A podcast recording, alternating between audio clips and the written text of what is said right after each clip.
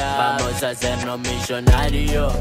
Eh, porque la Elegante es tu música hoy, para mí es un placer estar hablando con él. ¿Qué onda? ¿Cómo, primero, ¿cómo estás? Ah, sí, tenés micrófono, ¿para qué te voy a poner mi micrófono? Esa, está, pillo. Atento. Nada, bien, bien, bien. La manejamos suave. Hoy tuve un día bastante tranquilo. Me levanté. Eh, tenía muchos fans afuera de mi casa que de las 9 de la mañana me estaban esperando. Le decían que yo estaba durmiendo y se quedaron a esperarme ahí.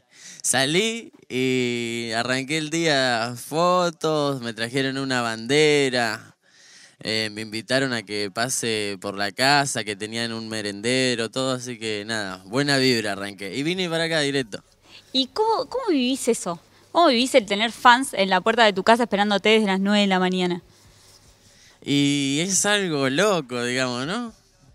Eh, obvio, hoy me levanté ahí, pum para arriba, joya que me estaban haciendo. Imagínate que te despertás y escuchás que están diciendo elegante en la ventana. Encima, en mi casa todavía no, no construí el frente, digamos, ¿no? Y ponerle vos vas así y pasás, pasás al Claro. parque, estás ahí nomás. Y nada, eh, me la sube, es algo muy loco. Un día yo lo veía imposible, digamos, ¿no? Tener tanta gente ahí que te dé el aliento. Y nada, hoy lo estamos viviendo. ¿Pero lo veías imposible? O, o alguna vez soñaste con todo lo que está pasando hoy? No sé, eh, no, no llegaba a ser imposible, pero sí lo veía ultra difícil, mucho, mucho, mal. ¿Y lo soñabas? O sea, más allá de que lo vieras difícil, ¿era, era un sueño que tenías o, o empezó medio como un juego todo y después se no, transformó en eh, esta sí, locura? lo soñaba, pero también nunca tuve el desespero. Siempre tuve en mente eh, de que algún día voy a llegar, voy a llegar, dije. Así que le fui dando tranquilo, así. Mi mamá a veces tuvo esas cosas que como que te ponen atento, que me dijo... che, ¿y, ¿y cuándo va a dar resultado o vas a sacar algo de esto? Me llegó a preguntar eso. Y nada, qué sé yo, le dije, pero algún día va a llegar y, y el cambio lo voy a sentir fuerte, digamos, ¿no? Lo que empezó jugando eh, termina siendo una de- dedicación, digamos, ¿no? De por vida. Ahora, ¿cuándo, ¿cuándo empieza todo esto? Más allá de que...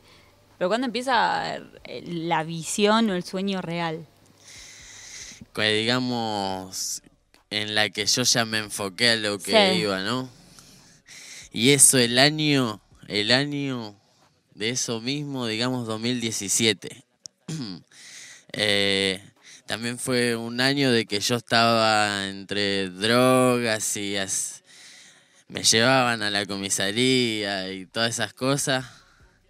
Eh, fue un momento en el que yo pensaba, ya está, ya, esto no quiero ser y me quería enfocar a algo. Y otra cosa importante también, en el momento que yo adquirí el enfoque hacia donde iba, eh, estaba muy perdido también, digamos, ¿no?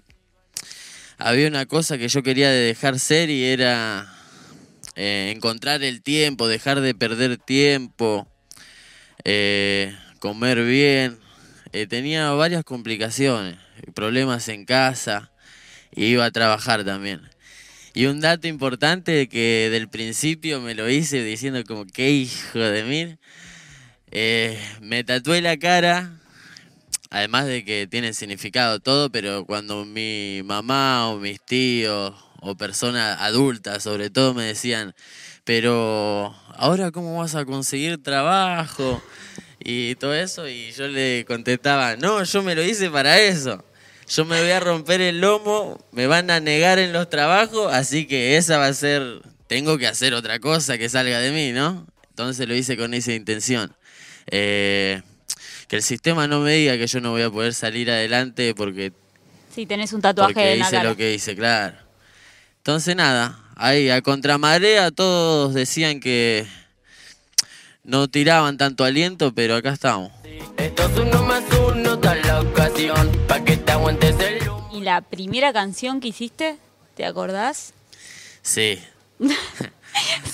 uno más uno. Uno más uno. La hicimos con Kevin Rivas de Te Bilardo. Y ahí fue donde encontramos mucho. Él me, me decía, me nombraba mucho Cumbia 420. Aunque el género no lo, yo no lo veía mucho, no lo escuchaba. El perro primo lo iba tirando antes que yo. Y nada, eso fue lo que siempre me gustó y me lenteó. Hasta ahora yo sigo escuchando Perro Primo a morir, olvídate. Y está todos los días conmigo, el hijo mío. Pero nada, nos orientamos cumbia de barrio, cumbia y Mari. ¿Y cuándo te diste cuenta y que estaba sucediendo? O sea, que, ese sueño por ahí que lo veías tan imposible, tan difícil, estaba pasando, se estaba haciendo realidad. ¿Hubo algo así que te flasheara? Eh, claro, lo empecé a notar, digamos, ¿no? Vos imaginate que yo en, en mi pueblo soy un plaga, siempre fui a patín, nunca tuve auto, tuve motos, tuve 110, así, a, a cuadro, sin plástico, ese era yo andando por General Rodríguez, por todo lado. Y nada, empecé a notar 2017 también, eh, que la gente ya quizás me, me, pedía fotos o criaturas chiquitas también ya me tenían cariño y esos son también los que me fueron reproduciendo en su televisor, en la casa, cuando comían o me escuchaban a los inicios, muchas criaturas chiquitas estuvieron ahí y nada. También por el tema de las fotos que comencé 2017, te dije, yo andaba medio perdido y eso fue otro gran tema que decidí cambiar, digamos. Yo no, no quería que me vean drogado que me, o que me vean mal. Así que un poco la gente también fue una motivación Claro, para es, vos. eh, cambiar, mostrar lo, lo mejor de mí, lo bueno de mí. Lo malo que quede atrás. Ya lo probé, ya lo hicimos, ya está. Y, y vos te diste cuenta que se estaba transformando en una locura. O sea, más allá de que quizás en ese momento ya empezabas a ver algunas muestras del éxito que estabas teniendo, sin duda explotó todo hace, no sé, ¿hace cuánto para vos? Porque para mí fue el año pasado, pero no sí, sé. sí. El, mira, el que el, en mi pueblo y en otros lados también, por ejemplo, una vez fui a, en 2018, hice un show en el pueblo de Deró, a 430 kilómetros de mi ciudad. Y yo no sabía que el elegante explotaba tanto ahí, te lo juro. Yo no, no me sentía que estaba eh, funcionando, ¿no? Lo que yo tiraba. Fui a Deroy, te juro que ese fue el primer show que me sentí, wow, había como 500 personas adentro de un galpón y todas haciéndome el aguante. Y esa fue la primera vez también que cuando yo estaba acostumbrado, hacía show, ¿viste? Tenía, no sé, dos temas que se escuchaban, uno más uno y TikTok, digamos, ¿no? En un momento. Y iba y cantaba, me bajaba y me quedaba en el boliche, hasta me gastaba la poca plata que cobraba ahí cuando no me escuchaba nadie. Pero en Deró fue el show que me sentí me Eh, sentí importante, digamos, ¿no? Claro, digo, bueno, mirá, está pasando esto. Pa' que ella se monte sin saber por qué no tiene compe.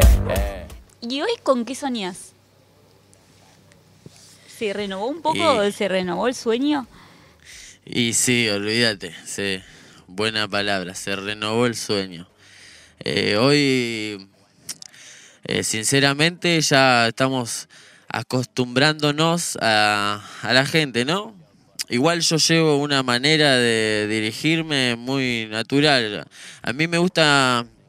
Hay artistas que trabajan en que la gente, en mostrar una imagen, ¿no? Yo quiero que me vean como un artista. Por ejemplo, yo soy así, bueno, elegante es así. En cambio, yo trato de mostrar la, la persona que soy. Y también me, me gusta y me gustaría que el que no me conoce me tome como amigo, no, no como cantante. Entonces eso me, me ayuda mucho, me ayuda mucho. Y bueno, el sueño de ahora es como dije en la entrevista. Eh, lo que el pueblo pida, yo estoy dispuesto a dar la cara y mi palabra, olvídate. Bueno, gracias por la nota. Ha sido un placer hablar con vos y conocerte. Muchísimas gracias por dejarme expresar. Y arrancó el toque rock mientras fuma en el baile la rompe.